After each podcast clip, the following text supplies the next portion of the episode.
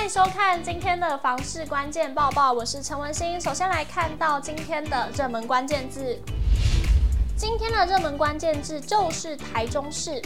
台中市拥有人口红利，还有家户成长优势区，也是建商集中火力猛推案的地区。正兴不动产估价师联合事务所汇整了台中市民政局的数据，统计了一零二年到一百一十二年十年间人口户数的变化，一起来看统计数据。根据数据显示，一百一十二年相较一百零二年，十年人口增加乐区，包括北屯区共增加了四万八千两百零一人，南屯区增加两万两千两百八十人，与西屯区增加一万九千九百五十六人。反观人口流失最多的为东市区的四千四百八十五人，北区的三千七百八十三人与大甲区的三千一百六十三人。在对照民国一百一十二年的家户数排名前三，依序为北屯区十二万零三百五十一户，西屯区九万四千九百七十一户，及大理区的七万五千三百八十五户。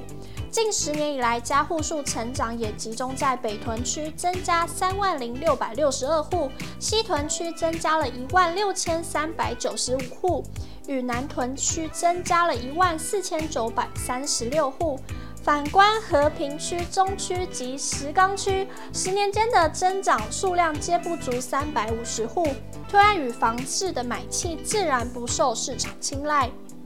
振兴不动产估价师联合事务所所长黄昭敏分析。人口为支撑房市买盘最重要的指标之一。从人口增加数来看，北屯、南屯、西屯的三屯区占据前三名。反映在加户数表现上也同步走高，从建商推案的布局也可以直接看出对区域性的看好程度。民国一百一十二年市场推案户数包括北屯区共计四千零三户，西屯区三千六百一十八户，以及南屯区的一千九百六十二户。